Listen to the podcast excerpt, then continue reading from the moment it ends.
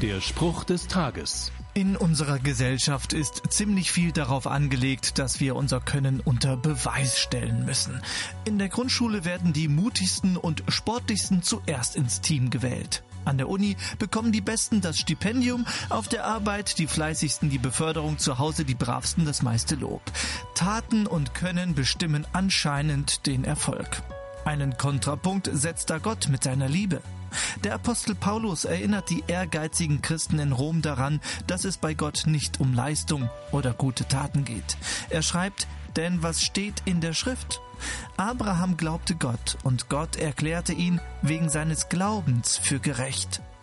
Bei Gott heißt es also, glauben statt schuften, angenommen sein statt beeindrucken müssen. Der Spruch des Tages steht in der Bibel. Bibellesen auf bibleserver.com.